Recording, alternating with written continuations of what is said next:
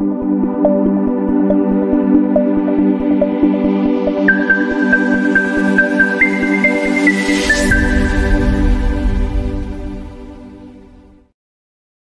días traders, les habla Gabriela, bienvenidos a una nueva transmisión de premercado americano. El día de hoy, miércoles 22 de noviembre, ya son las 8.30 de la mañana en Nueva York, 10.30 en Santiago, 2.30 en Madrid y partimos con una nueva jornada de trading en donde les comentaba hace un par de minutos atrás ahí a través de Twitter y también en el correo que les enviamos a aquellas personas que están inscritas a nuestra lista de suscripción para el envío de el análisis de premercado en la mañana, que hoy día tenemos un premercado de infarto, diría yo, súper intenso, con muchos temas que vamos a tener que tratar. Por un lado, tenemos la teleserie en Microsoft, OpenAI y Sam Altman, que ya llegó a su fin y son novedades muy importantes que han ayudado a que la acción de Microsoft hoy día continúe al alza. Por otro lado, tuvimos la entrega de reportes trimestrales de Nvidia, donde el listón estaba puesto muy alto. A pesar de buenos resultados, la acción no ha logrado despegar con mucha fuerza. Si opera, eh, en este caso, en territorio positivo, hace un par de minutos atrás caía 0,3%, ahora está levemente hacia el alza, porque, insisto, el listón estaba puesto muy alto y era uno de los temas que habíamos estado analizando junto a Javier el día de ayer en Alerta Wall Street lo vimos en lluvia de trades por las preguntas que ustedes tenían, porque efectivamente había muchísima expectativa respecto a ese tema. Por otro lado, ¿se acuerdan que a principios de esta semana o a fines de la semana pasada yo les comenté que el, el fideicomiso familiar de Jack Ma lo que iba a hacer era vender acciones de Alibaba?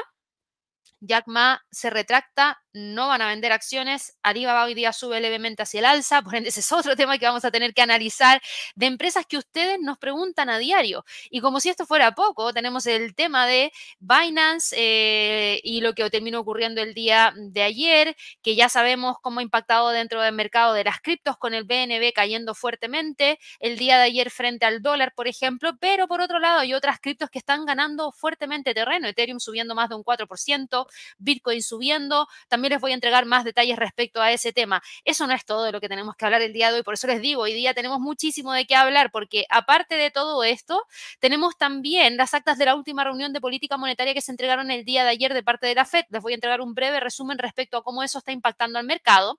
Y también tenemos una breve tregua en donde jamás aceptó liberar a 50 rehenes de Gaza a cambio de un alto al fuego de cuatro días con Israel y la liberación de 150 presos palestinos. Así que súper interesante la información que se está dando a conocer en las últimas horas de parte de todos estos instrumentos que yo les comento, que fueron temas muy relevantes para el día de hoy. Por ende, el mercado, a pesar de todo el ruido que hay y todo lo que está pasando, hoy día opera al alza, porque como si esto no fuera poco, teníamos un calendario económico hoy día, pero potente para Estados Unidos, donde ya conocimos las órdenes de bienes durables que terminamos viendo que terminaron, que terminamos viendo que terminaron, miren, lo que estoy diciendo, no, terminaron publicándose en 0% en términos mensuales cuando hablamos de la cifra subyacente, menos 5,4% de órdenes de bienes durables en términos generales, así que esa es una caída que el mercado no esperaba, no esperaba y es una cifra que puede ayudar a seguir empujando al mercado hacia el alza. Por otro lado, conocimos las nuevas peticiones de subsidio por desempleo, 209 mil.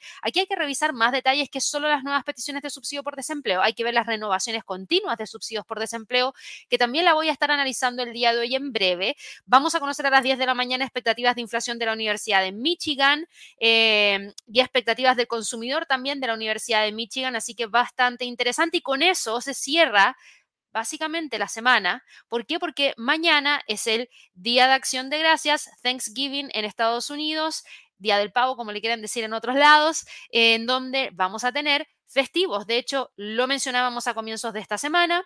A partir del día jueves íbamos a tener un comportamiento un poquitito diferente. El jueves es el Día de Acción de Gracias en Estados Unidos. El día viernes seguimos con esta festividad de Día de Acción de Gracias, por ende el viernes 24 de noviembre el mercado accionario en Estados Unidos va a operar, pero va a cerrar temprano a la una de la tarde hora de Nueva York, a diferencia de otros viernes comunes y corrientes. Mañana está completamente cerrada la bolsa.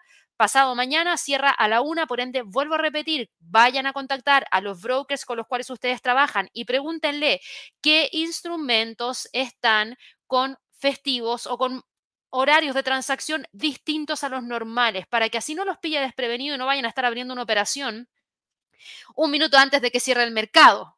Por eso se los digo, porque eso hay que tomarlo en consideración. Así que por favor vayan y consúltenlo de inmediato. En cuanto a otros movimientos, ¿qué es lo que vemos en general? Porque esto eran los titulares para el día de hoy. En general estamos viendo un mercado que está hacia el alza, el mercado accionario se ve bastante interesante con estas alzas para el Standard Poor's, el Dow Jones, el Nasdaq, el Russell.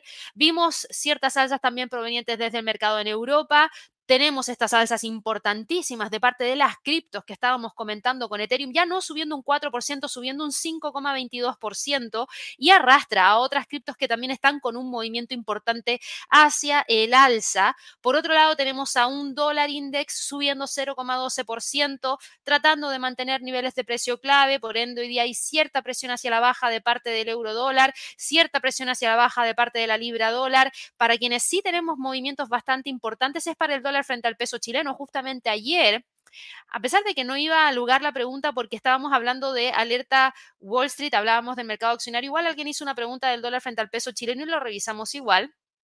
Finalmente, los 870, el nivel que yo les había mostrado ayer como uno de los niveles que yo personalmente estaba monitoreando muy de cerca, porque si lo quebraba significaba potenciales movimientos bajistas mayores hacia los 8.47. Bueno, se respetó el día de ayer, se está respetando hoy día, el precio viene subiendo 0,70%, está en 877, por ende también vamos a ahondar un poquito más en lo que está pasando por ahí. El petróleo cae, pero fuertísimo. Hoy día estaba cayendo más de un 2% hace 30 minutos atrás ahora acumula una caída de alrededor de un 4%. ¿Después de qué? Después de la publicación de las órdenes de bienes durables provenientes desde Estados Unidos. Por ende, aquí la caída nos vuelve a dejar muy cerquita de esos 73,50. El oro cae levemente y mantiene los 2.000.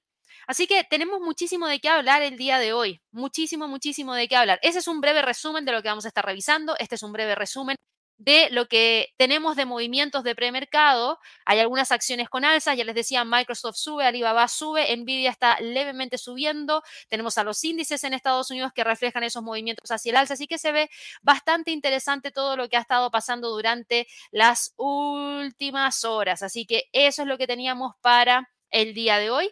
Y antes de partir a revisar en detalle cada uno de estos temas, los dejo invitadísimos a que se suscriban al canal, recuerden darle clic a la campanita de notificaciones y ojalá que nos regalen muchísimos likes por el contenido que les entregamos a diario. Y también recuerden, como bien aparece ahí en el eh, chat, el día de hoy, deme un segundito, aquí está, dice, hoy, hoy, sí, porque hoy es el día en el cual voy a estar haciendo el webinar de trading gratuito que está enfocado en trading de opciones en trading de opciones. Así que espero que todos puedan participar. Es un webinar para explicarles qué son las opciones, cuáles son los 13 términos claves que todo trader de opciones debe manejar y también cuáles son las grandes diferencias entre operar opciones y operar spot o al contado. Así que espero que todos puedan unirse al webinar del día de hoy. Recuerden que es gratuito y es a la una de la tarde, hora de Nueva York. Dicho eso, vámonos ahora sí que sí, de inmediato a revisar en más detalle todo lo que ha estado pasando dentro del mercado y por dónde partimos.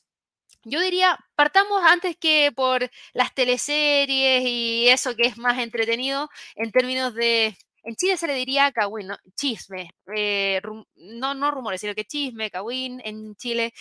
Noticias de farándula, podemos decirlo también, vamos a irnos mejor a lo que es datos duros y que tiene que ver con Nvidia, que es algo que hemos estado siguiendo muy de cerca en el último tiempo. Yo les decía hace un par de minutos atrás, esto venía mostrando una caída de alrededor de 0,5 0,03% hace unos 20 minutos atrás y ahora ha logrado dar la vuelta, ha logrado subir 0,64% y en este momento cotiza en 502 dólares con 62 centavos. Ayer me imagino que todos ustedes estuvieron muy atentos a la publicación de los resultados de Nvidia. Justamente el día de ayer yo les había recordado que Nvidia entregaba su reporte de ganancia trimestral.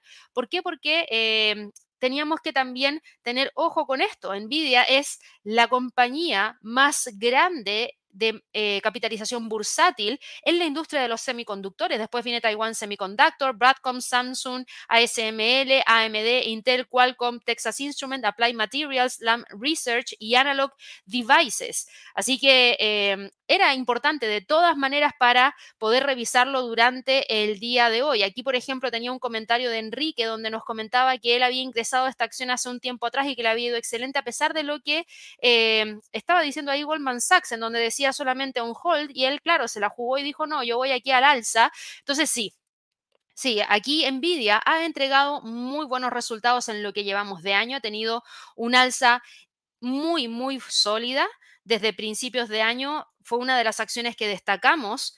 Eh, de hecho, eh, yo creo que para el cierre del año vamos a revisar ese primer trading day que tuvimos, el primer eh, webinar de ideas de trading para el 2024, a ver qué tal resultó, 2023, mejor dicho, a ver qué tal resultó todo, pero ha tenido un alza en lo que llevamos de año de 2, de 234%, 234%. ¿Qué pasó el día de ayer? Entregas de reportes trimestrales. Esto fue lo que tuvimos. Beneficio por acción, 4.02 dólares por acción, superando la estimación de mercado en un 19,40%. Ingresos, 18.120 millones de dólares, superando los 16.190 que era lo que el mercado esperaba. Si yo muestro esto en curvas, si ustedes se van a dar cuenta que seguimos con máximos históricos en ambos datos, lo que es espectacular. Espectacular. Si nos vamos a mirar las gráficas anuales, seguimos con proyecciones muy interesantes para este año 2023. Así que en términos trimestrales y lo que nos entregó Nvidia, realmente es digno de celebrar, felicitar y darle todos los deditos para arriba, como les digo yo, a esta acción porque lo ha hecho súper bien esta compañía, lo ha hecho muy, muy bien. Muchos podrían decir, Gaby, pero es que con esos números espectaculares entonces tendría que haber despegado con creces. Y no, de hecho, apenas salió el dato, las acciones estaban con movimientos de presión. ¿Por qué? Porque a pesar de que esta compañía publicó estos resultados y unas previsiones para el tercer trimestre que superaron ampliamente las expectativas, la gente no quedó contenta y ese es el tema. Veamos los datos acá en gráfica. Eh, les muestro de inmediato. Eh, variación en términos de ingreso por segmento. Data center. ¿Saben cuánto creció los ingresos de data center? en comparación al trimestre anterior en un 40,6% y en un año 278,6%. Buenísimo, buenísimo en términos de data center.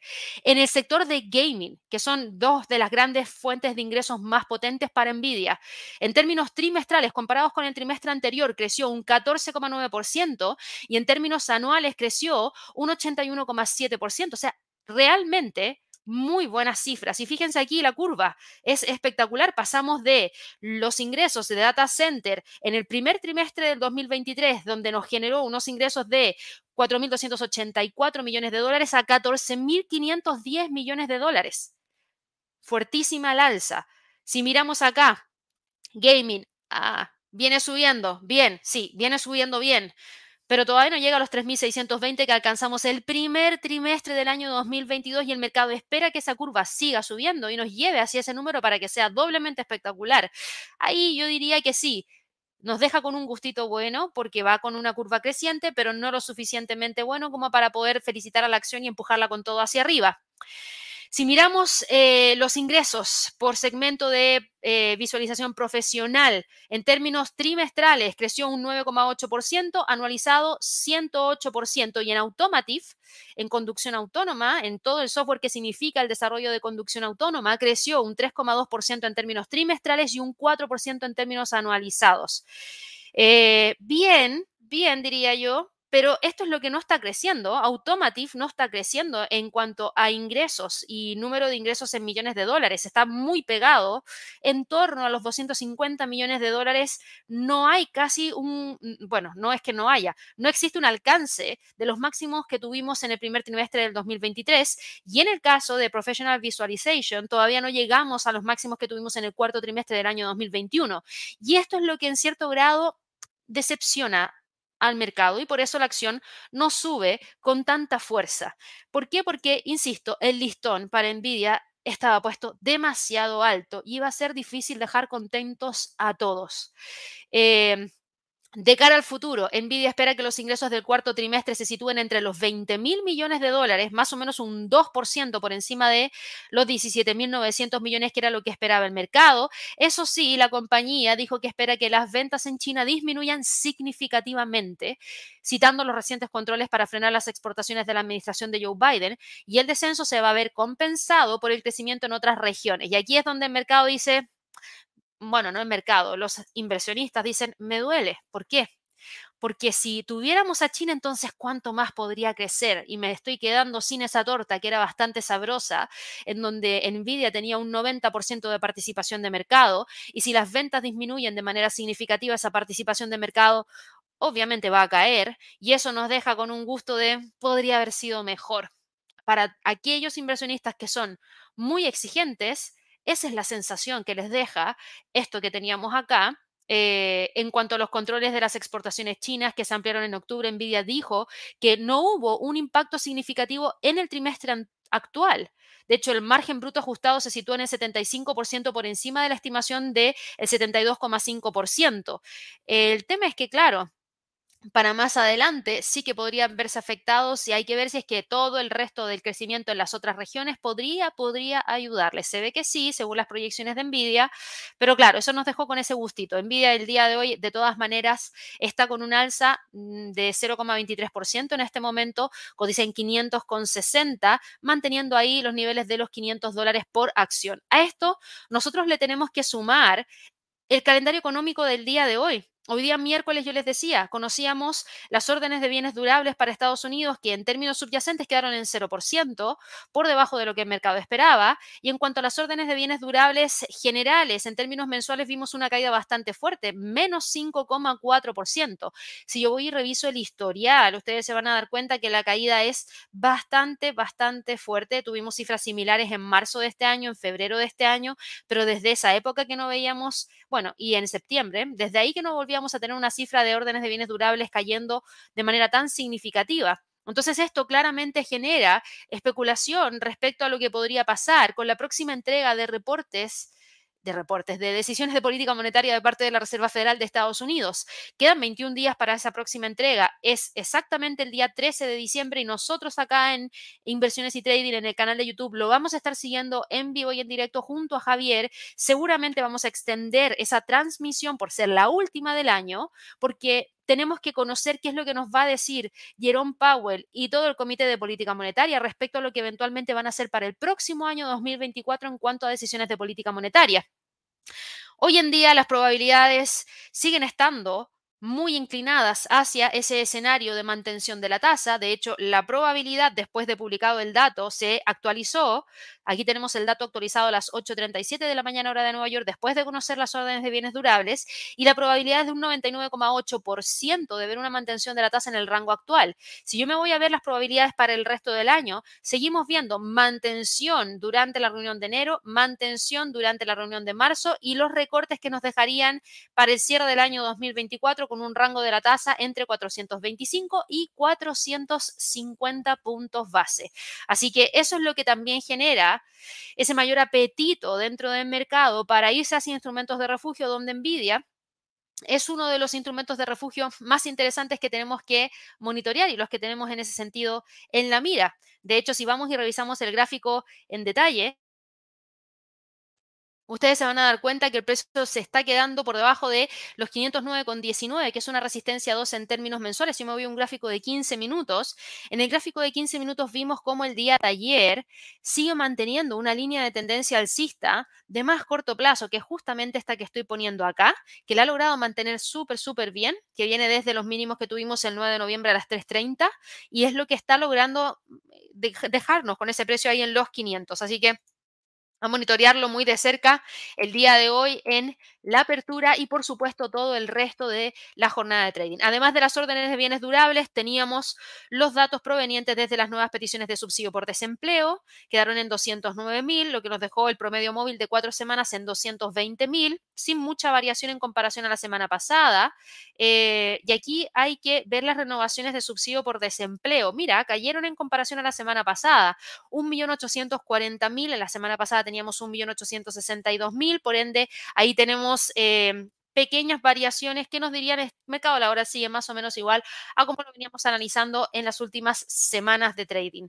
Eh, eso es lo que pasó con Nvidia, eso es lo que ha pasado con Nvidia y aquí para todos los que se preguntan, ok, y esto está impactando a la industria de los semiconductores en general, vamos y revisemos eh, algún ETF que incluya una gran cantidad de empresas dentro del sector de los semiconductores. Acá tenemos el Vanex Semiconductor ETF que es un ETF que tiene una exposición a esta industria en específico sin apalancamiento. Sin apalancamiento, por eso utilicé em, este ETF y no, por ejemplo, el SOXL, que es un 3 por, con, que está apalancado. El SMH, que es el Vanex Semiconductor ETF, hoy día sube 0,51%. Por ende, lo de Nvidia es interesante. De hecho, si nosotros vamos y revisamos a este ETF en términos mensuales, y vemos el comportamiento durante este año 2023 y vemos los movimientos que ha tenido, eh, partido el año acá, ha tenido un incremento de alrededor de 57,16%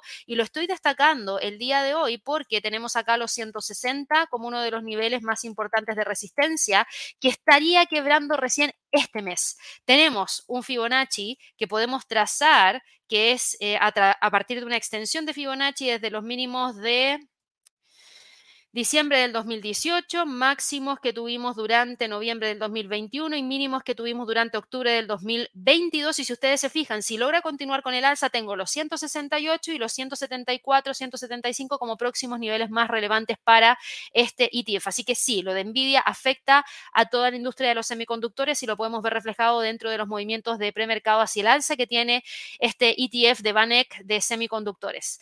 Dicho eso, pasémonos ahora a revisar rapidito lo que pasó con las teleseries de eh, Binance, eh, Alibaba y también eh, lo que está pasando con Microsoft. Me voy a ir a Alibaba rápido porque creo que eso es mucho más fácil de analizar. Alibaba habíamos visto una fuerte presión bajista porque nosotros habíamos hablado acerca de lo que se esperaba que ocurriera eh, hace un tiempo, ah, bueno, que ocurriera por la información que salió. ¿Y a qué me refiero con eso? ¿A qué me refiero con eso? Recuerden que había un plan, bueno, y de hecho, esta es la declaración literal de la directora de talento de Alibaba, eh, Jane Fang, quien dijo en un mensaje interno al personal que era una coincidencia que un plan del fideicomiso familiar del ex jefe Jack Ma para vender algunas acciones de la compañía se diera a conocer el mismo día en el que esta compañía desechó los planes para la salida a bolsa de su unidad en la nube. Y eso, según información que pudimos nosotros recopilar desde eh, Reuters. Y claro, esa noticia fue lo que generó estos movimientos hacia la baja de parte de Alibaba, que nos dejaron cotizando por debajo de los 78 dólares por acción. Ahora, el movimiento y estas declaraciones se ven como un esfuerzo para disipar el malestar dentro de toda la organización, porque sí, fueron dos noticias que eran lo suficientemente pesimistas que empujaron a la acción con mucha fuerza hacia la baja. Yang, que también es socio de Alibaba, dijo en un post en la intranet de la compañía que Jack Ma no ha vendido ni una sola acción de Alibaba. ¿Y eh, por qué? Porque el precio de las acciones no han alcanzado el nivel que Jack Ma buscaba. Y eso según un informe de Bloomberg. Según eh, las declaraciones de Yang, él dijo, el precio actual de Alibaba es significativamente inferior a su valor real, por lo que no va a vender. Y añadió que Jack Ma cree que el valor de los negocios de Alibaba va a aumentar. Entonces, claro, con este tipo de información nosotros estamos viendo, ok, antes iba a vender una gran cantidad de acciones, ahora no las va a vender. Además, sabemos que él dice que el precio no refleja el valor de los negocios de Alibaba, algo que hemos venido comentando en el último tiempo, eh, desde yo diría que mitad de año, en donde no hemos parado. Y de hecho, Javier, en las lluvias de trades que tenemos que son exclusivos para los miembros del canal, ha demostrado con números del por qué el valor de los negocios de Alibaba no se comparan con el precio actual de la cotización de la acción, o sea, no reflejan no, reflejan el valor real de la compañía. Yang señaló que la oficina de Jack Ma había hecho a principios de, este año un plan para poder vender algunas acciones para reinvertir en proyectos de agricultura y bienestar público. Eh, y aquí hay que tener ojo porque la normativa estadounidense sobre valores les obliga a revelar el plan a mediados de noviembre.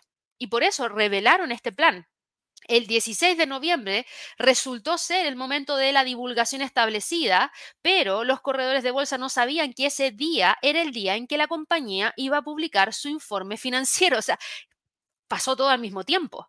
Y el 16 fue este día, cerró el mercado, fíjense, con la caída de un 9,14%, ya con reportes de ganancias trimestrales, pero que prácticamente quedaron al olvido entre el hecho de desechar esa extinción de negocio en la nube, de los planes que tenían respecto a ese tema y también después de conocer esta información de la venta y después el precio continuó cayendo, cayó un 1,91% y claro, ahora eh, estamos viendo que el mercado empieza a recuperar.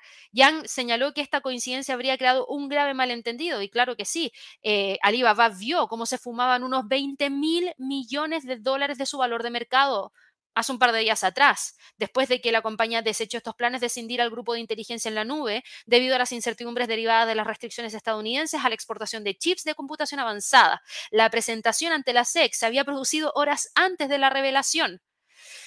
Eh, este fideicomiso familiar de Jack Ma tenía la intención de vender 10 millones de American Depositary Shares de Alibaba y eso perjudicó claramente el sentimiento del mercado. Todo al mismo tiempo, lo único que escuchamos fue, no es sin de los planes, hay incertidumbre por los controles de exportación y Jack Ma vende 10 millones de American Depositary Shares. Por supuesto que el precio se iba a impactar de esta manera, pero ahora nos damos cuenta que, claro, este movimiento de Jack Ma provocó un gran debate dentro de la empresa y por lo mismo, ahora se empezó a generar un clima dentro de la compañía que no era bueno. De hecho, dentro de todo esto, habían rumores de que Alibaba iba a despedir a 25.000 personas y Yang se encargó de decir que esos rumores no eran ciertos y que Alibaba eh, había presentado una denuncia policial al respecto porque eso no va a pasar, no es algo que estén evaluando ahora mismo. Eh, así que finalmente estamos viendo que Jack Ma no vendió su fideicomiso familiar no vendió ni una sola acción.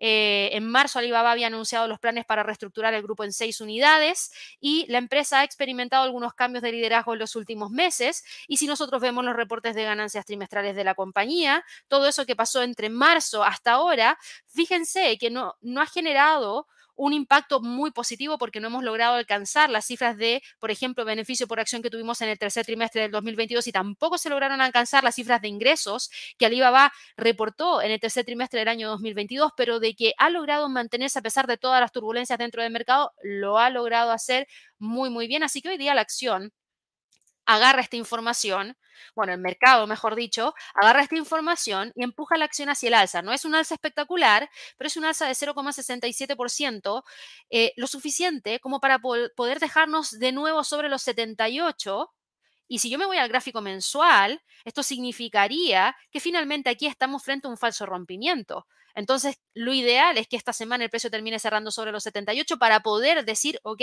fue un falso rompimiento y seguimos en el rango entre los 78 y los 104 como niveles más importantes. Así que están muy atentos dónde termina cerrando el día de hoy. La acción sube en este momento 0,65%, está en 79,45.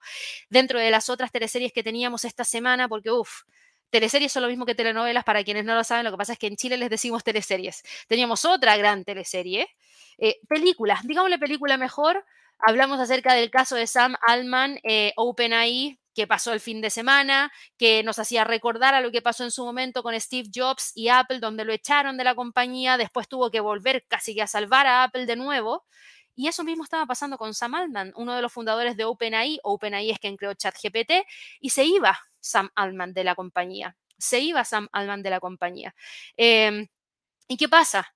Finalmente hoy día nos enteramos que Sam Altman volvió a OpenAI como consejero delegado después de un periodo de cinco días en el que fue despedido, luego fue contratado por el consejero delegado de Microsoft, Satya Nadella, y intentó volver a OpenAI y finalmente ya se le puso punto final a este cuento, mm, película para esta, esta compañía. ¿Microsoft le impacta esta información? Claro que sí. Para Microsoft esta es una muy buena noticia. Microsoft lo único que quería era que ya ves que había invertido una gran cantidad de dinero en ChatGPT, no quería que el creador, uno de los creadores y responsables de ChatGPT estuviera fuera del proyecto que, en el cual él había invertido. Entonces, si no lo tenía OpenAI, lo tenían que tener ellos, pero no lo iban a dejar fuera.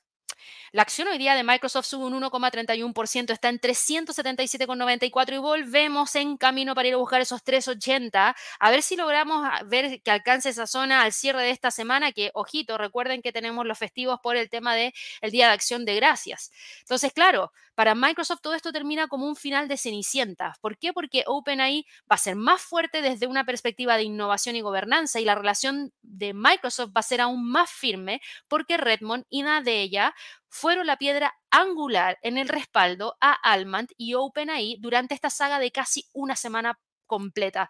Microsoft quería mantener la estructura desde el principio, al final tuvo que hacer la jugada del gran maestro de ajedrez cuando la junta de OpenAI sacó eh, sus cartas, las mostró y empezaron a irse hacia esa dimensión desconocida donde traían al CEO de Twitch para hacerse cargo de OpenAI y generó mucho ruido con una gran cantidad de inversionistas y finalmente terminamos viendo que se olvidan de todo eso y vuelve Sam Altman después de todo el apoyo, porque fíjense, Microsoft dice, ok, OpenAI, tú no lo quieres, yo lo quiero, porque para mí es una persona valiosa. Finalmente le entregaron valor a Sam Altman, un valor tan potente que fue el propio CEO de Microsoft que lo contrató directamente y no importa, te creo una unidad para que tú estés aquí mirando el tema de inteligencia artificial, pero no te vas a ir, porque yo sí te valoro. Entonces, claro, cuando viene Microsoft y lo valora, OpenAI dice, bueno, capaz que estoy haciendo algo muy, muy loco y tengo que traerlo de vuelta, este es mi principal cliente.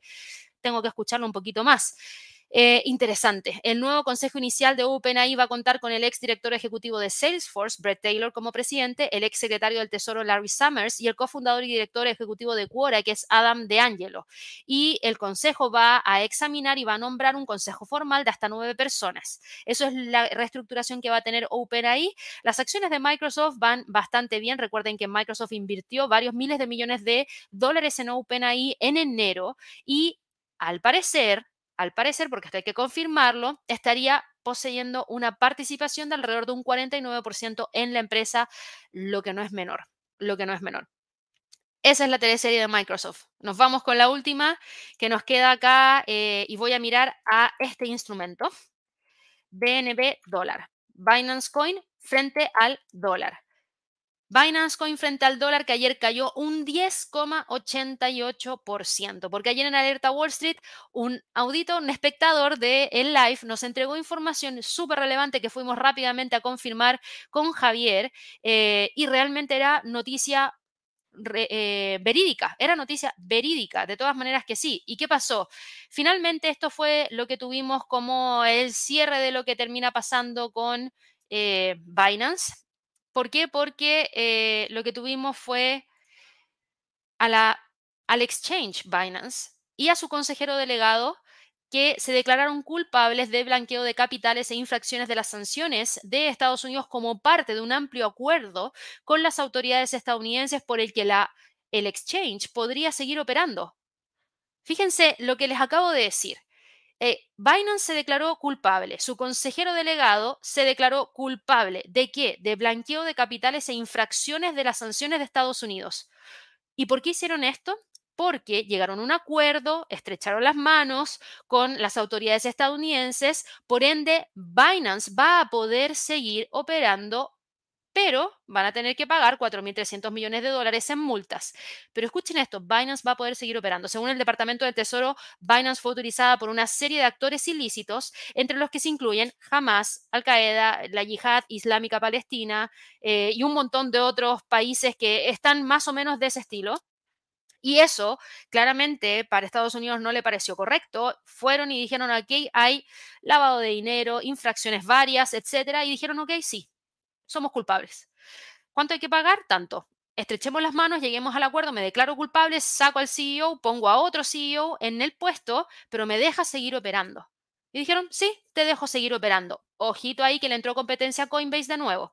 Em, aquí hay que estar muy atentos a ver qué es lo que termina ocurriendo. Eh, Ahora llegó un nuevo consejero delegado a Binance, que es Richard Teng, y él tiene la tarea de apaciguar a los 150 millones de usuarios que tiene Binance.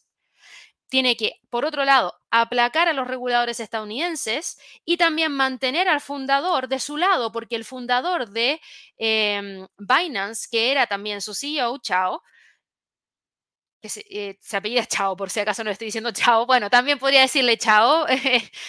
Eh, él va a seguir siendo el dueño, va a seguir manteniendo el patrimonio. Entonces, se le prohíbe gestionar y se le prohíbe operar en el negocio, pero no se le prohíbe seguir siendo el dueño.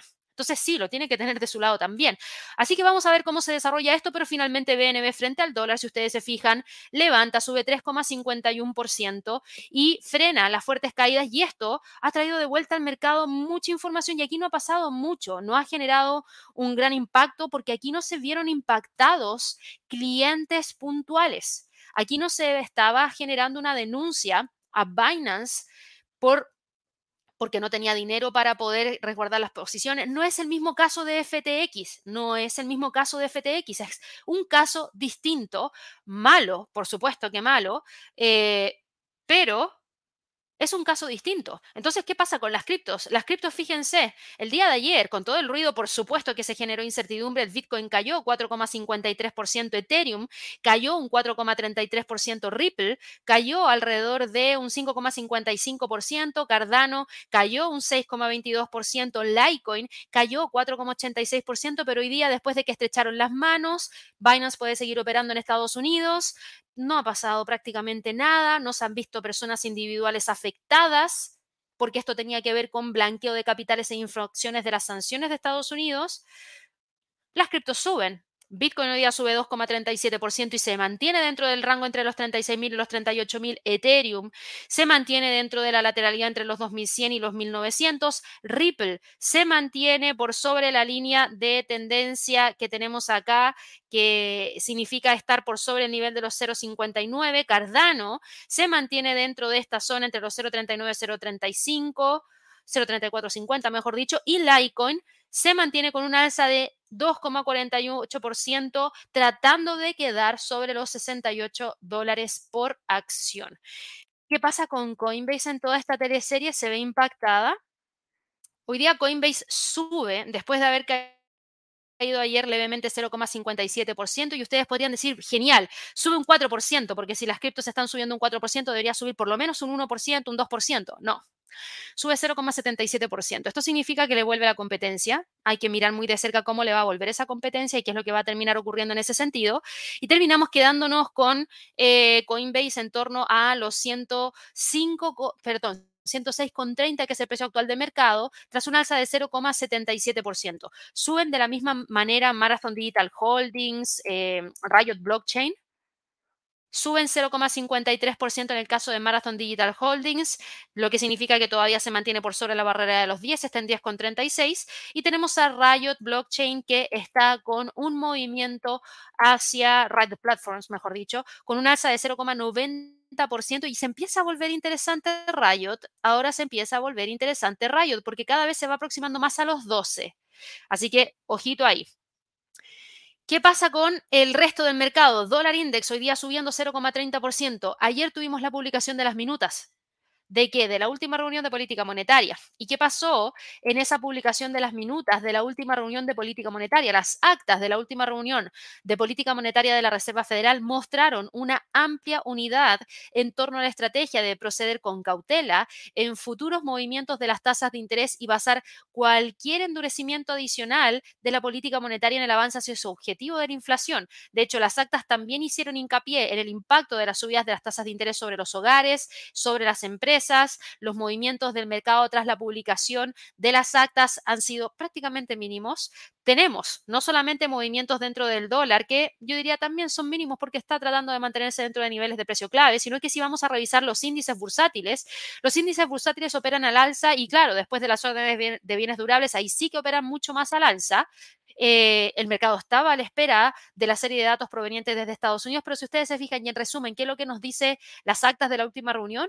Es que están procediendo con cautela en futuros movimientos de las tasas de interés, lo que sugiere que o mantienen mantienen por un par de meses hasta que realmente vean qué es lo que tienen que hacer, pero no más alzas, y eso le da el respiro al mercado. El Standard Poor's sube 0,41% el día de hoy, busca esos 4.560, ojo con ese nivel, si lo logra romper podría continuar con el alza hacia los 4.600. El Dow Jones, por otro lado, está tratando de ir a buscar los 35.210, de hecho, no, 32.509. Va, estoy dando vuelta a los números, ¿o no? Sí, di vuelta a todos los números. Bueno, 35.209, ahí sí. 35.209 es el nivel más importante entre los 35.000 y 35.209. El Nasdaq, por otro lado, sube 0,62%, está buscando la ruptura de los 16.000 y podría tratar de ir a buscar los 16.200 como próximo nivel. Y el Russell está con un alza de 0,70%. Bien, se celebra el alza, pero todavía por debajo de la barrera en 1820. Retornando aquí hacia el mercado de divisas, yo les decía, el dólar index sube, sí, sube, pero está acotado el movimiento hacia el alza. No tenemos grandes justificaciones como para que el precio continúe despegando en búsqueda de esos 104,50. Así que vemos que el precio se está, se está quedando ahí, entre los 104 y los 103. El euro dólar respira. Respira porque ahora mismo cae 0,24%, queda por debajo de los 1.090, pero mantiene la línea de tendencia alcista. Se veía difícil el rompimiento de los 1.096. La libra dólar cae 0,34%, también se veía difícil la ruptura de los 1,2550, por eso lo teníamos marcado con un puntito ahí. Hoy día retrocede 0,34% y para estos otros instrumentos teníamos noticias el día de hoy. Si ustedes se fijan en cuanto a calendario económico, no había prácticamente nada nada relevante para ninguna de estas dos economías. El dólar frente al yen sube 0,60%, está en 149,27 y fíjense, frenó muy bien en esta zona, por ende yo la tengo que marcar, porque esto no es cualquier cosa, si ustedes se fijan y miran hacia atrás, soporte durante todo este periodo, resistencia durante este periodo, un 23.6% de un Fibonacci. Esta vela que nos muestra un patrón de velas que se estaría formando ahora compuesto de tres velas muy, muy, muy importantes. Así que hay que estar muy atentos a ver esa formación de vela para todas aquellas personas que les interesa tener más información respecto a este tipo de eh, velitas eh, que van generando movimientos interesantes. Por supuesto, tengan la eh, presente y en el canal de YouTube, en la lista de reproducciones, las playlists, pueden encontrar unos videos tutoriales que hablaban de patrones de vela y también en el curso de fundamentos sólidos del trading, como yo hago la sección de acción del precio, les enseño una gran cantidad de patrones de vela para que ahí ustedes puedan aprender muchísimo más acerca de acción del precio. Pero aquí ya tenemos una formación interesantísima. De hecho, esta vela está sobrepasando la mitad del cuerpo de esta otra vela. Ojo ahí. Ojo ahí con el dólar frente al yen, ojo con los 149,50. Si lo llega a romper, podría continuar con el empuje alcista. Aparte, aparte, y aquí toco un tema también que les había anunciado al principio de este live y que tiene mucha relación con el dólar frente al yen. Eh, tenemos en ese sentido una noticia que relaja la preocupación y hace que exista menos demanda de instrumentos de refugio y ustedes saben que el yen japonés es un instrumento de refugio utilizado en algunos momentos como refugio, no siempre, pero en algunos momentos. Muy parecido al caso del oro. Y hoy día nosotros vemos al yen perdiendo terreno frente al dólar y vemos que el oro está levemente al alza frente al dólar porque ha respirado después de haber alcanzado los 2000. ¿Y qué pasa? Que respecto al tema del conflicto entre Hamas e Israel en la franja de Gaza, Hamas aceptó liberar a 50 rehenes de Gaza a cambio de un alto al fuego de cuatro días con Israel y la liberación de 150 presos palestinos y se espera que la pausa promovida por Estados Unidos y sus aliados comience a principios del el día jueves de esta semana. Así que interesante. Por otro lado, ¿qué pasó también? China incluyó a Country Garden y Sino Ocean en una lista provisional de 50 promotores inmobiliarios que podrían optar a una serie de ayudas financieras, lo que también ayuda a calmar un poco la incertidumbre que hay respecto al sector inmobiliario en China. Y por otro lado, en el Reino Unido, el gobierno del Reino Unido está a punto de anunciar su declaración de otoño que estaría centrada en si anunciará o no recortes fiscales.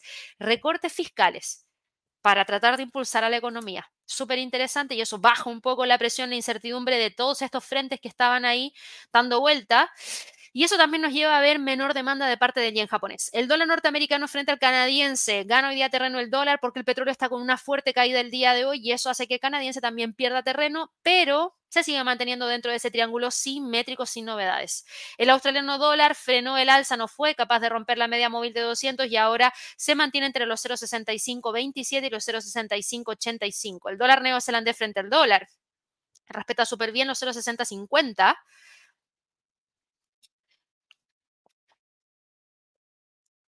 Y estamos viendo el precio que se está quedando acá. Yo voy a dejar igual este puntito en caso de que genere algún tipo de rompimiento, pero yo diría, no, hoy día no veo, no veo factible que el precio vaya a buscar esto. Fíjense en las formaciones de las velas, un gran rechazo en la parte superior de la vela lo que nos habla de presión de venta. No dejaron que el precio se aproximara y de hecho no dejaron ni siquiera que el precio cerrara sobre los 0,6050. Ayer cerró en 0,60 con 48 y hoy día tenemos esta vela muy fuerte de venta, de caída, bajista, con ninguna mecha en la parte inferior, lo que nos habla de una fuerte presión de venta para el dólar neozelandés frente al dólar y se ve que está tratando de mantener la lateralidad. El dólar frente al franco suizo detiene las caídas y hoy día rebota 0,22%. El dólar frente al peso mexicano rebota y se queda en este momento sobre los 17,20. El dólar frente al peso chileno acumula un alza de 0,79%. Ayer nos decían, se dan vuelta la chaqueta y ahora entramos vendiendo. Y con Javier ayer dijimos, yo personalmente dije no todavía hasta que no rompa los 870, que para mí era un sólido nivel técnico que significaba ver una, detención de las caídas en torno a ese nivel. Si rompía ese nivel, consideraba que sí podría existir una presión de venta acotada hacia la zona de los 851. ¿Por qué? Porque los 870, yo tengo una línea de tendencia alcista que viene desde junio del 2023, tengo el 50% del retroceso del Fibonacci, tengo acción del precio. Son muchas cosas que pasan en torno a los 870. Si agrego fundamentales, por otro lado, tengo el tema de la votación de la nueva constitución que llega ahora el 17 de diciembre y que ya empezaron con la campaña en, eh, por supuesto, las campañas para ver quién vota a favor o quién vota en contra y eso genera un ambiente de incertidumbre. Y por otro lado, el dólar frenó las pérdidas frente a gran parte de sus contrapartes y hoy día está ganando terreno frente a gran parte de sus contrapartes. Cinco cinco cosas que nos hablan respecto al por qué se está manteniendo ese nivel. Por otro lado, el cobre respira, no continúa con el alza. Yo les dije ayer, estén muy atentos al cobre. El cobre estaba en la media móvil de 200 periodos y yo les decía, ok, hay que estar atentos. Si rompe los 3,82, podría continuar hacia el alza y eso podría continuar empujando al precio del peso chileno hacia arriba y al dólar hacia abajo. Por ende, la paridad dólar-peso hacia abajo. No pasa. No pasa. Es un hecho que hoy día el cobre está cayendo un 1.01%, eso hace depreciar al peso chileno y eso nos lleva a tener a un dólar frente a un peso chileno hacia el alza. Así que atención ahí con esos niveles que tenemos acá. El dólar frente al peso colombiano se mantiene operando entre los 4.120 y 3.960. El dólar frente al sol está eh, operando muy tranquilamente en torno a los 3,74. Y por último, mirando acá las materias primas al principio de este live, y de hecho no, antes de este live, antes de este live, si ustedes van y revisan nuestro sitio web y por favor los dejo invitadísimos a que lo hagan. En nuestro sitio web, yo antes del live de premercado americano siempre les entrego un resumen escrito de lo más destacado. Bastante extenso, eso sí, eh, y quizás no tan interactivo como el live de premercado americano, pero se los entrego acá. Y acá yo les decía, déjenme bajar un poquitito, petróleo, cayendo. Eh, no tenía el porcentaje, aquí está. Eh, en el correo que les envié hoy día, caía alrededor de un 2%. No lo puse aquí en los puntos porque teníamos otros temas más importantes como Binance, Microsoft y Nvidia, pero estaba cayendo alrededor de un 2%. Bueno, las caídas aumentan está cayendo ahora un 4,25%.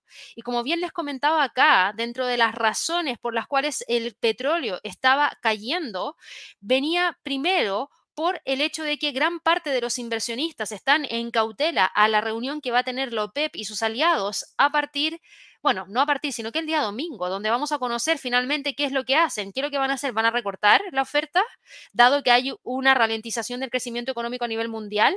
¿Y cómo saben que va a haber una ralentización del crecimiento económico mundial? Nadie lo sabe, pero hay proyecciones y las proyecciones del Fondo Monetario Internacional nos hablan de un crecimiento para el año 2024 más bajo que el que deberíamos tener en este año 2023 por diversos factores. Entonces, la OPEP podría ser podría tomar conocimiento de eso y tomar una decisión distinta a la que ya hemos visto que han estado tomando en el último tiempo. Así que el mercado está atento a esa información, pero por otro lado, también nosotros hemos visto una serie de datos que se nos han estado entregando. Por ejemplo, las existencias de crudo en Estados Unidos que aumentaron en casi 9,1 millones de barriles la semana finalizada el 17 de noviembre. Los inventarios de gasolina cayeron 1,79 millones de barriles y tuvimos caídas en los inventarios de destilados de 3,5 millones de barriles. El tema está en que fíjense en esto, se espera, se espera que las refinerías de petróleo de Estados Unidos aumenten la capacidad de refinación disponible en 496 mil barriles por día para la semana que finaliza el 24 de noviembre. Más refinación, más más oferta, Estados Unidos está en niveles de producción históricos, históricos, y eso genera la posibilidad de tener cualquier tipo de movimiento mayor eh, de oferta. Entonces, claro, aquí hay mayor oferta, menor demanda, porque no hay nada que nos hable respecto a una demanda mayor para el año 2024 en este momento con una economía a nivel mundial que debería crecer menos que este año. Eso explica las razones de por qué cae con tanta fuerza, además de fortaleza de parte del dólar y nos está dejando muy cerquita de los 73,34. El oro, el oro, sí, logró alcanzar los 2.000 porque ayer con todo lo que estaba pasando dentro del mercado, con las depreciaciones de parte del dólar, tras las minutas de la última reunión de política monetaria del FOMC, el dólar perdió terreno, el oro ganó terreno, pero hoy día no hay tanto sentimiento de aversión al riesgo y eso frena las alzas en torno a los 2.000. Fíjense que ayer tuvimos mecha en la parte superior y hoy día también y el máximo de hoy es más bajo que el del día de ayer. La plata, por otro lado, cae 0,16% y opera entre los 24 y los 23,38 y el cobre está con una caída de un 1%. Para aquellas personas que siguen al gas natural y que estaban preocupados por esos niveles, lamentablemente ayer eh, se mantuvo en la línea de la media móvil de 100, considero que el cierre levemente por debajo, levemente por debajo no es una confirmación exacta. Yo me voy a quedar con los 2.75.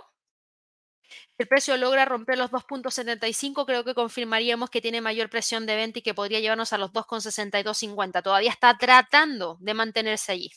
Eso es lo que ha pasado el día de hoy para para todas aquellas personas que nos están viendo por primera vez. Recuerden suscribirse al canal. El contenido de esta índole se las entregamos a diario en el live de Premercado Americano a las 8.30 que yo dicto de lunes a viernes. Y en la tarde está Javier con el cierre del mercado americano. Aprovecho también de saludar a Carlos Silva, que se acaba de ser miembro del canal. Muchas gracias ahí por tu apoyo en la membresía. Y Edgardo Arevalo, que también se acaba de ser miembro del canal. Recuerden, los días lunes nosotros tenemos una sección especial para los miembros del canal que se llama Lluvia de Trades, donde Javier y yo presentamos tres ideas para la semana y también respondemos preguntas que ustedes puedan tener de lo que ustedes están mirando a modo personal. Así que si quieren revisar esas grabaciones, ya van a poder acceder a la lista de eh, reproducción que se llama Lluvia de Trades, eh, exclusiva para miembros del canal. También la pueden encontrar así. Así que espero que puedan disfrutar el contenido de Edgardo y Carlos. Y me voy ahora con algunas preguntitas aquí a través del chat. Eh, voy a partir ahora, como he hablado tanto vamos a eh, revisar toda la información de acá. A ver, déjenme ver acá. Hay una pregunta de Verónica. Gabriela, ¿es recomendable dejar operaciones en el mercado de divisas ya que en Estados Unidos será festivo? Buenísima pregunta. Cuando tenemos festivos en Estados Unidos y la bolsa en Estados Unidos cierra, es decir, no se pueden operar acciones, no se pueden operar ETFs. Hay algunos futuros de materias primas que operan en horarios reducidos. Si vas a tener, por ejemplo, la posibilidad de operar Forex, porque el mercado Forex se mantiene operando sin ningún problema las 24 horas del día, los 5 días a la semana. Por ende, podrías operar Forex sin ningún tipo de inconveniente. Podrías operar también las criptos si lo haces eh, porque operan 24 horas al día, 7 días a la semana, y algunos CFDs, contratos por diferencia de, por ejemplo, índices accionarios, eh, porque los futuros de los índices bursátiles se mantienen también ahí operativos, pero con algunos horarios especiales. Em, acá me preguntaba, Trading Box se desplomó. Eh, Dear, por eso me pusiste ahí el osito, sí, Dear, lo vamos a ver acá rapidito porque sí, esa es una compañía que entregaba reportes de ganancias trimestrales el día de hoy. Y de hecho, tuvimos su entrega de reporte trimestral hoy día en el premercado con lo siguiente, eh, eh, un, beneficio por acción que superó la estimación del mercado de en un 10,69% se terminó reportando 8 dólares con 26 centavos versus los 7,46 que esperaba el mercado. O sea, bien. Eh, y en cuanto a ingresos, también logró superar la estimación del mercado. ¿Qué pasa? El problema es el siguiente. La compañía prevé unos ingresos netos de entre 7.750 y 8.250 millones de dólares en el año fiscal 2024. Y eso está por debajo de los 10.170 millones de dólares del año 2023. ¿Por qué? Porque los volúmenes de ventas vuelven a los niveles de mitad de ciclo no es positivo. La empresa pronosticó que las ventas en su segmento de pequeña agricultura y césped caerán entre un 10 y un 15% en el ejercicio 2024. También estimó un descenso de las ventas de entre el 15 y el 20% en su segmento de agricultura de producción y precisión y una caída de aproximadamente el 10% en el de construcción y silvicultura. O sea, malas perspectivas. Y ustedes saben, los reportes de ganancias trimestrales para este tipo de compañías, que son compañías que son bastante sólidas, cuando nos entregan los números y sobrepasan la estimación del mercado, ok, check, listo, pero no reacciona a partir de lo mismo, sino que reaccionan por lo que potencialmente puedan seguir haciendo los próximos trimestres que se vienen. Y en este caso para Deere, las perspectivas son malas. La acción hoy día cae 5.06%, cotiza en 363,28 Lamentablemente eso nos deja por debajo de los 363,50 y abre la posibilidad de que vaya a buscar los 349. Vamos aquí con eh, otras preguntitas. Eh, Gracias aquí, Boris, por recordar el tema de los likes. Sí, son gratis los likes, chicos, no les cuesta nada. Ojalá nos puedan regalar un like en todos los lives para que así lleguemos a más personas que, que podrían requerir de esta información. Hay mucha gente que ingresa al trading y las inversiones en línea sin el conocimiento, sin información y lamentablemente tiene una pésima experiencia. Y nosotros con la academia lo que queremos es tratar de apoyarlos en ese proceso. Así que gracias a Boris, por recordar el tema de los likes. Eh, buenos días para Lili, para Milton, que me preguntabas por Marathon Digital Holdings que ya eh, lo revisamos. Eh, Ana nos preguntaba acá por Disney y Amazon. A ver en qué está Disney. Dame un segundito. Disney está el día de hoy cotizando The Walt Disney Company con un alza de 0,41%, viene 94,83, por ende sigue buscando la ruptura de los 95. Seguimos nosotros monitoreando muy de, muy de cerca los 95 e insisto, yo creo que aquí el tema de cierre de año para Disney se va a ver bastante interesante porque Disney está con una gran cantidad de campañas publicitarias que no provienen de Disney directamente. Yo les contaba, eh, a mí personalmente me ha tocado ver una gran cantidad de anuncios publicitarios en Instagram de Columbia, de otras compañías promocionando la venta de merchandising de Disney por los 100 años de Disney. Y creo que hay algunos que, aman Disney, a The Walt Disney Company, que son fanáticos y que dicen, yo quiero tener algo de los 100 años, porque son 100 años. Entonces creo que tiene algo interesante que está dando vuelta ahí. Dejemos de lado un poco el tema de Disney Plus y el streaming y todo eso que que yo creo que Disney es mucho más que eso. Hay que estar atentos con los 95, eh, seguimos monitoreándolo porque todavía no logra romper, pero tampoco se aleja de ahí. Existe la posibilidad, hay que estar atentos, hay que estar atentos eh, porque hay potencial interesante hacia los 98, hacia los 101 como niveles relevantes. Y en cuanto a Amazon, que también me habías preguntado ahí a través del chat, Amazon está el día de hoy cotizando con un movimiento de alza de 0,56% en 144,70, lo que nos vuelve a dejar dentro de esta zona sin salir de allí, o sea, sigue estando todavía dentro de esos niveles sin ningún tipo de ruptura mayor ni nada por el estilo. Eh, buenos días para Milton. Aquí Trading Box nos preguntaba por el triple Q y el día. Esos son, eh, a ver, si ustedes van acá y lo van a encontrar y va a decir SPDR, Dow Jones Industrial Average ETF. Y si miramos al triple Q, les va a decir el Invesco triple Q Trust Series es similar también al SPY. Lo que pasa es que aquí tienen exposición específicamente el, triple Q y el día a el Nasdaq y a el Dow Jones. Ambos están subiendo, por ende ambos deberían estar subiendo también el día de hoy Trading Box en el premercado.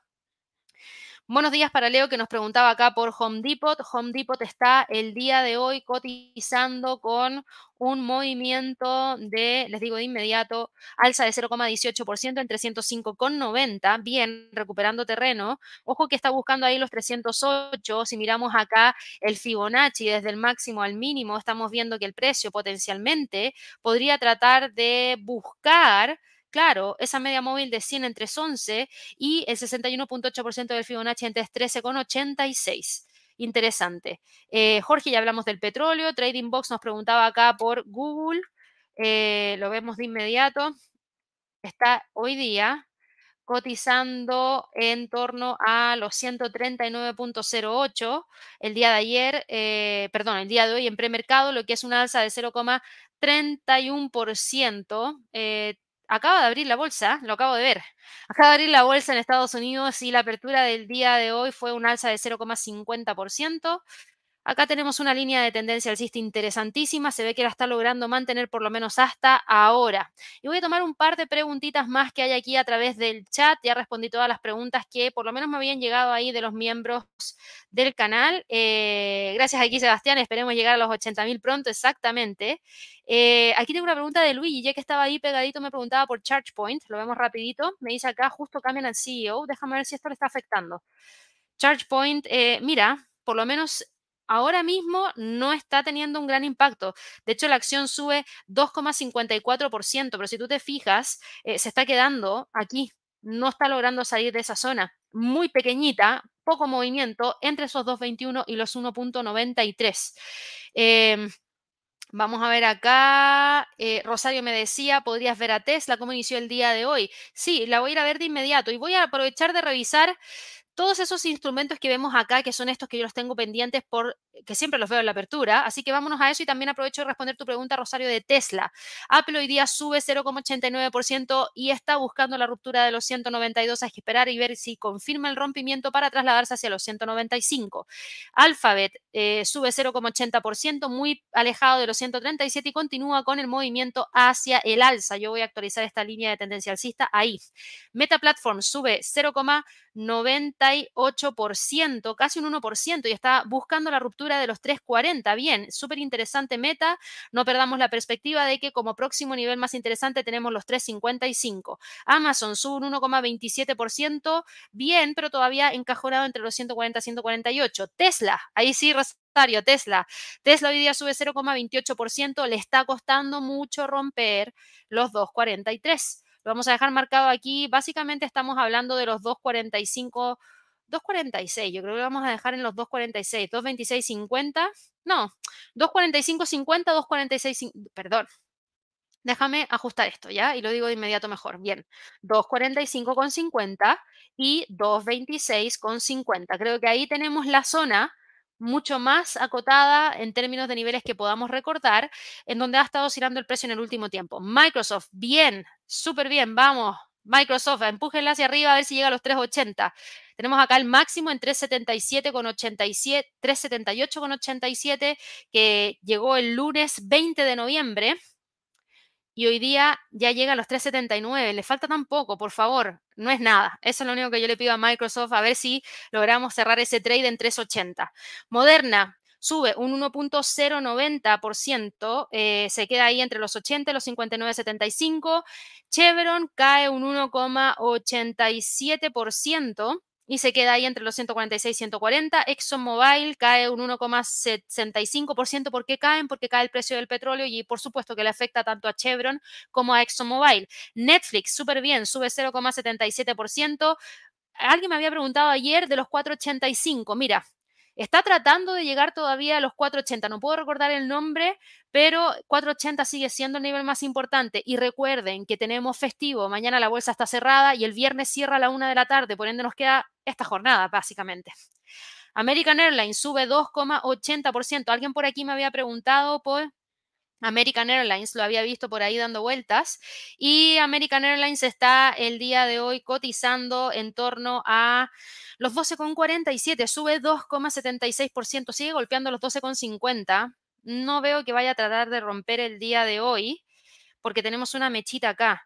Norwegian sube 3.07% buscando la ruptura de los 15 dólares por acción. A todo esto, esta compañía está con una oferta por el Black Friday eh, online, 200 dólares de crédito a bordo más... Eh, un montón de regalías que se obtienen al momento de acceder y 50% de descuento para el segundo huésped. O sea, vamos a ver qué tal, qué tal le va con las ventas y reservas de paquetes en línea dentro de este trimestre que podrían lanzar una gran cantidad de ofertas. A estar atentos ahí. PepsiCo sube 0,63% buscando, buscando romper los 169 ojo ahí, Disney sube 0,39% y le cuesta la ruptura de los 95, le cuesta. Bank of America cae 0,17% y da la pelea ahí en los 29,70. Albemarle cae, vamos, Microsoft está ahí en 3,79,40. Falta nada, 3. Albemarle 121,34, se queda ahí entre 130 110. Nvidia sube 0,40% y está quedándose en torno a los 500 dólares por acción. Lo bueno es que está tratando de mantener los 500 dólares por acción. Eh, AMD, por otro lado, está hoy día cotizando con un alza de 3,35%. El precio está rompiendo, miren, bien, interesante. Ahí teníamos un 61.8% del Fibonacci. Ojo que hay que confirmar el precio de ruptura hoy día al cierre para ver si es que con eso logra continuar con el empuje hacia la próxima zona en torno a los 132,20. Alibaba sube 0,81%. Bien, ya está en 79,60 y en Face Energy sube 0,64%, golpeando muy cerquita de los 100. Le falta todavía 98,95 es el precio actual del mercado. ¿Y en qué está la bolsa el día de hoy? Sube el Nasdaq un 1,13% y está entregando la ruptura de los 16.000 para ir a buscar los 16.165. El Standard Poor's está rompiendo los 4.560. Ojito ahí con la próxima resistencia en la zona de los 4.600. El Dow Jones sube 0,36% y está buscando el rompimiento de ese nivel que podría llevarnos hacia los 35.400 y el Russell el día de hoy sube 0,72%. Eh, se mantiene ahí entre los 1820 y 1780. Tenía una pregunta acá de Ángel que la vi y me interesa ver. Walmart, ¿crees que baje más? A ver, Walmart, yo tengo una perspectiva alcista para Walmart y la sigo manteniendo porque el precio sigue estando por sobre los 155, 154 y sobre la media móvil de 200 periodos. Eh, considero que esto es lo más relevante para Walmart. Si Walmart rompe los 155, creo que podría generarnos, perdón, sí, 155. Eh, y, la, y la media móvil de 2. Aquí hay algo raro en la gráfica. Ah, no, 155 es el de arriba. No, 154. Si el precio rompe los 154, ahí sí. Ahí sí. Si el precio rompe los 154, no, no me, no me gustan los 154 tampoco. Yo creo que me veo más cómoda con los 153.50. Sí, si rompe los 153.50 hacia la baja, consideraría que existen posibilidades de caída y que podría caer más Ángel, pero por el momento sigo viendo que el precio está tratando de mantenerse justamente ahí. Así que a esperar y ver si es que logra o no generar algún tipo de movimiento que confirme ese rompimiento para ver mayores caídas, porque de lo contrario siento que esta línea de tendencia alcista tan sólida para algunos es eh, suficiente como para poder evaluar entrar en largo, mantener la posición a la espera de los resultados del próximo año. Entre 156 y la zona de los 155 es donde tenemos prácticamente los niveles más interesantes. Ojo ahí que viene con alguna presión bajista bastante fuerte. Déjame mirar un gráfico de 5 minutos, claro. Esta es justamente la vela de ahora y está quedando ahí, está quedando ahí. A ver si es que logra generar ese, esa confirmación de ese rompimiento. Es una vela de 5 minutos, nos queda un minuto con 40 para que cierre, a ver dónde termina cerrando. Eh, y chicos, hoy día 11 horas de Nueva York, tengo el live de pulso del mercado como todos los días miércoles para que no se lo pierdan porque ahí solamente reviso al Nasdaq y luego de eso abro todo el espacio para preguntas y respuestas. Así que por favor, no se lo pierdan a las 11 horas de Nueva York para que así pueda responder todas esas preguntas que ustedes tienen. Por otro lado, eh, también les quería... Eh, comentar que hoy día tengo el webinar de trading de opciones, que es a las 3 de la tarde hora de Nueva a la 1 de la tarde hora de Nueva York, 3 de la tarde hora chilena, para que no se lo pierdan. Es gratuito, está el enlace destacado en el chat, está el enlace destacado en este en la descripción de este video, así que vayan, regístrense. Si no pueden estar hoy día a la 1 de la tarde hora de Nueva York conectados, no importa, regístrense igual para que así reciban la grabación. Nosotros enviamos la grabación siempre después de finalizar el webinar, así que espero que no se lo pierdan. Y antes de que se me olvide, y antes de que se me olvide, vamos a ir a mirar acá el curso que tenemos para el próximo año. Y ustedes van a decir, Gaby, todavía no cierra el 2023 y ya me estás hablando del próximo año. Sí, ya les estoy hablando del próximo año porque este es un curso inédito. Se llama Ninja Scalper. ¿Y por qué se llama Ninja Scalper? Porque para el scalping se requieren ciertas habilidades que son muy parecidas a las habilidades que tiene un ninja. De hecho, un ninja se caracteriza por ser flexible, ágil, inteligente, estratégico y resolutivo de mente. Esas son las habilidades que se requieren para hacer scalping. Y este curso lo que busca es potenciar esas habilidades en aquellas personas que tomen este curso. Entonces, yo se los estoy mencionando ahora y no lo estoy dejando para enero porque de ese tamaño van a ser las salas. Ustedes ven aquí imágenes de lo que debería ser el curso de Ninja Scalper, donde hay 1, 2, 3, 4, 5, 6, 7, 8, 10 personas máximo, a lo más 15 personas por sesión, a lo más, a todo reventar, diría yo. Y esto es súper importante porque de hecho en esta oportunidad no vamos a hacer solamente una sola emisión en donde combinamos online con presencial. No, las vamos a separar completamente, presencial 100%, online 100%, porque la cantidad de personas no puede ser mucha porque, insisto, aquí ustedes van a aprender a desarrollar esas habilidades. Esa es la idea. Esa es la idea. Por ende, aquí van a acceder a un pack completo de scalping, curso de scalping en 360 grados, sala de trading por 20 sesiones para que puedan ir revisando los mercados todos los días y se acostumbren a la rutina que tiene un scalper, clases y coaching en vivo que son 8 horas junto a, en este caso, Javier, en donde ahí están puestas las fechas de la opción presencial y de la opción online, cuatro estrategias de trading prediseñadas. Aquí no vamos a perder tiempo en buscar la mejor estrategia, no. Hay cuatro estrategias que se les van a presentar prediseñadas, pretesteadas, backtesteadas, optimizadas, etcétera, para que ustedes sepan. Igual se va a hablar acerca de la construcción de la misma para que entiendan el trasfondo y sesiones de coaching personalizado. Después terminamos con una sesión especial de QA el 17 de enero del 2024 para que puedan resolver todas las dudas. Estas son las cuatro estrategias que se les van a entregar. Hay un video donde Javier explica por qué tienen que participar y aquí están las formas de acceso. Así que por favor, no se lo pierdan, por favor, no se lo pierdan. Aquí les dejo el enlace de inmediato a través del chat. Los cupos son limitados. Yo sé que ya hay por lo menos un par de personas que ya están para el presencial acá en Santiago de Chile. Así que, insisto, no se lo pierdan porque hay gente que reserva el cupo. Y bueno, si en algún caso llegamos a ver que la demanda es tal que tenemos que ampliar la cantidad de sesiones, bueno, capaz que lo evaluamos a hacer más adelante, no lo sé. Eso no lo sé porque realmente no lo sé, pero por favor, si quieren participar, véanlo ahora. Y con eso, chicos, voy despidiendo el día de hoy la transmisión. Déjenme ver en qué está el mercado. Eh, Microsoft ahí, eh, ¿cuánto fue lo que llegó? Máximo 379.79. Todavía existe la posibilidad, llegamos ya 380 ya. Esos 379.79 para mí es 380. Igual de todas maneras atentos y creo que hay una preguntita ahí que voy a aprovechar de responder porque aquí nos decía Juan, Gaby, Microsoft en máximos históricos, ¿cómo calculamos el siguiente techo? Extensiones de Fibonacci. Yo este año hice un curso de Fibonacci e Ichimoku y en ese curso de Fibonacci les expliqué las extensiones de Fibonacci con bastante detalle y las estrategias para poder utilizarlas. Aquí yo tengo una extensión trazada desde el 3 de noviembre del 2022 al máximo del 18 de julio del 2023, a los mínimos que tuvimos durante el 29 de septiembre y el próximo nivel de extensión de Fibonacci después de los 380 lo tengo en 386,49 y muy cerquita de ahí tengo los 387,45 que es una resistencia 3 en, términos mensuales. Ese podría ser el próximo nivel en caso de que el precio pueda continuar por sobre los 380.